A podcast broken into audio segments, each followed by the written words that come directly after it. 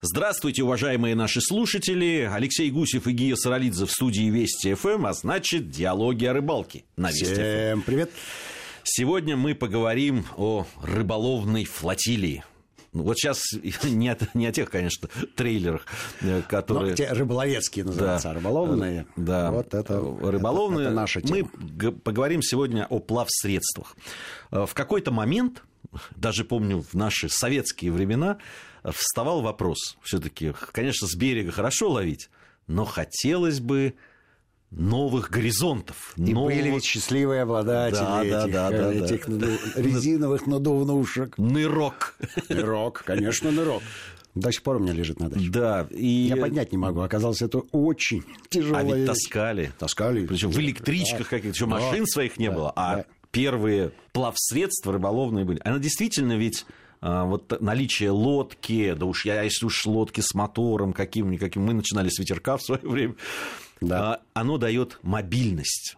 Оно дает ощущение свободы на, на акватории. Оно дает возможность, конечно, почувствовать себя не таким привязанным к берегу. И это другое ощущение для рыбака. Это ведь действительно, э, что я говорю, что в какой-то момент приходит это осознание, что надо, надо на чем-то плыть, на байдарке, на э, э, там, лодке, на, на резиновые, неважно, на На плоту, в конце концов. Да, на плоту, но двигаться по акватории. Давай такой экскурс, да, там расскажем о том, что, как, э, почем, в конце концов. Почем, э, понятно, это зависит от толщины кошелька, а вот на чем и где, это вещь полезная. Вещь полезная, и я бывал в разных ситуациях, и э, у меня есть возможность сравнить, допустим, разные плавсредства, которые используюсь в одних и тех же условиях, и вот явные выгоды одного от другого. Приведу пример. Приведу пример. Река называется Оленек. Это недалеко от тексти, там вертолетная заброска. У нас было два разных плавсредства. Один самодельный катамаран, а вторая лодка ПВХшная, большая, рассчитанная на многих человек. И в том и в другом случае были примерно одинаковые 40-сильные моторы. Шли-то мы вниз по течению, поэтому, эх, чего нам мотор? Была еще одна маленькая лодочка. К сожалению, я, я ее управлял. Она э, такая, ну, у нас было довольно э, большое количество съемочной техники, но заодно продукты мне нагрузили. Я один был там обычная лодочка с 20 сильным моторчиком. И шли мы э, дружка за дружкой, кавалькадой. А Иногда кто-то останавливался по каким-то причинам на берегу и- дальше продолжал движение. Вот в один прекрасный момент э, задул ветер. Э, Мы шли вниз по течению, а ветер дул нам в лицо. Вот скорость моя, моего передвижения была километра три в час. То есть у меня 20 лошадей на трансе. Я один в лодке. Она, конечно, груженная, но, э, в принципе, довольно ходкая. И течение. И я вот со скоростью черепахи со скоростью черепахи я ехал. В какой-то момент мотор заглох. Мне показалось, что кончился бензин. И я понимаю, что мои э, друзья мимо меня должны пройти и меня заметить. А там ширина оленка километра два с половиной. И ветер, и волны. Я залез наверх. Э, Хорошо, у меня было с собой средство для розжига. Разжег громадный костер, благодаря которому они меня заметили. А, Подошли к берегу. Легко с первого раза завели мотор. Говорят, а что ты делаешь? Но Мне пришлось оправдываться. То есть несоответствие посудины и, и неправильное, можно сказать, позиционирование себя. Значит, идеально в таких условиях ведет, ведет себя катамаран. Как он делается? Это две ПВХшные а, такие, а, ну, как два банана, условно говоря. И сверху ставится решетка, сделанная с шагом-то, в общем-то, небольшим, полметра на полметра. Да, эта решетка укрепляется сверху на эти два банана, э, прикрепляется, делается транец, прикрепляется мотор, и отлично. Проходимость идеальная, соприкосновение с водой небольшое, то есть э, все камни имели, которые э, любая лодка килевая или с дном однозначно почувствует на себя в качестве удара, здесь управляется, ну и, конечно, шест. Шест на катамаране, потому что ты стоишь высоко, а пол абсолютно жесткий, комфорт выдающийся, на стоимость 0 рублей 0 копеек, Ну, один раз купил эти, да, вот... Бананы. Ба- да, специальные бананы, и все. Много раз мы использовали такое плавсредство, и считаю, что на таежных, порожистых, сложных реках оно хорошо. Оно очень хорошо, тем более, если у вас два катамарана и большая, большая компания, я хотел сказать. Можно сказать, что это, это некая разновидность плота плота только с другой осадкой и с э, существенно большим комфортом. Тем более, что пропарывали мы, конечно, эти бананы. Чинятся они в походных условиях элементарно. Достаточно иметь немножко резинового клея и какие ну, там не резинового, да, ПВХ-шного. Ну, в общем, шикарная вещь. Второе место в этой экспедиции э, заняла большая, здоровенная, она там а, больше пяти метров была эта лодка ПВХ-шная с дном, э, который сделан из фанеры. Ну, вот это стандартная да, довольно конструкция нынче. Все хорошо, но и сама она тяжеленная. И, в общем-то, по комфорту она почему-то катамарану уступила. Несмотря на то, что вроде бы и борта есть, но они занимают огромное э, место. И, в общем, там э, ну, хорошо разместиться было трем-четырем людям. А на Кате восемь человек танцевали и отлично себя чувствовали. Ну и совсем плохо было мне с, с моей маленькой надувнушкой, тоже ПВХшной.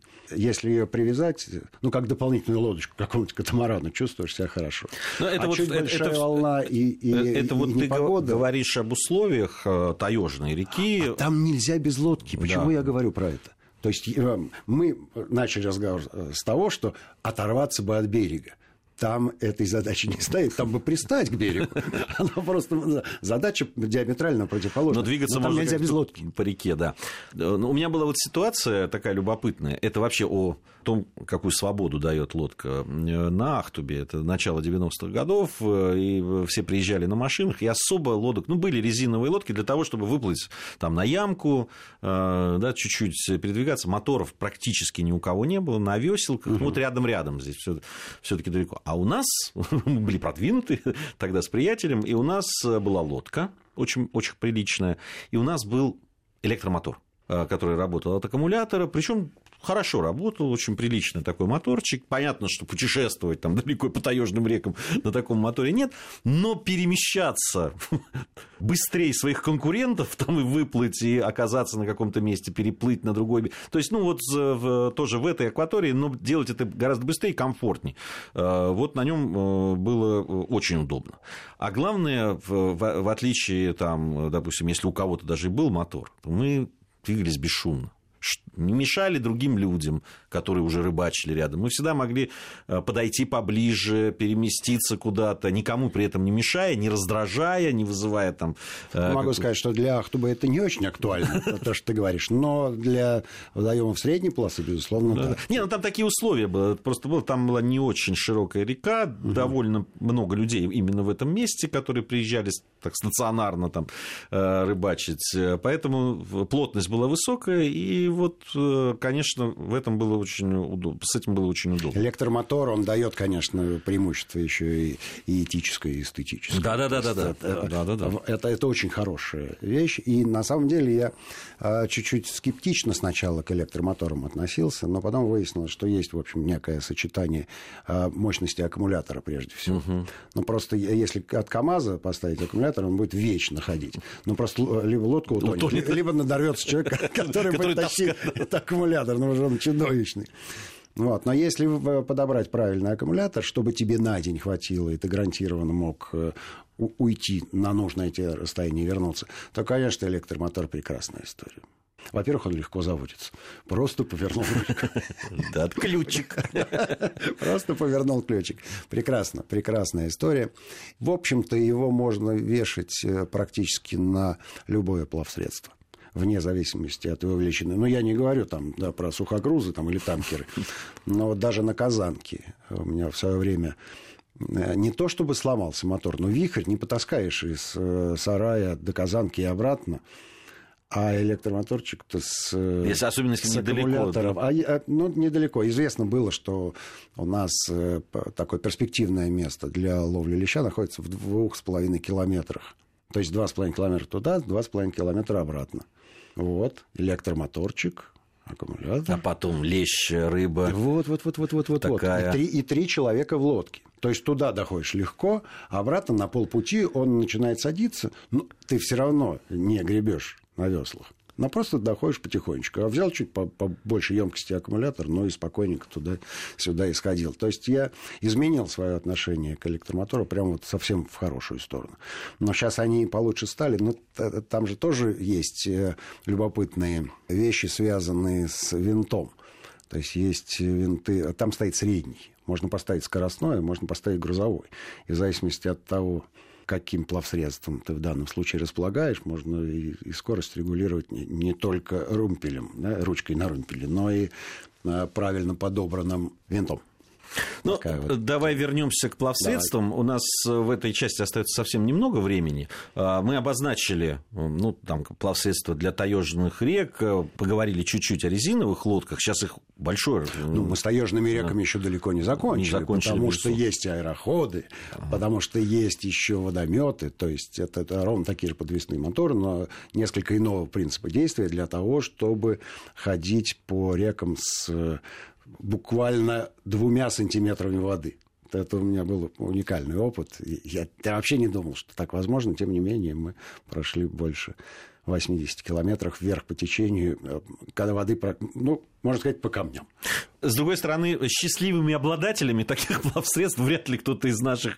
Ну, есть, конечно, наверное, отдельные индивидуумы, но, с другой стороны, если вы собрались куда-то, обратить внимание на то, на каких плавсредствах вы будете передвигаться, это немаловажно. Это немаловажно.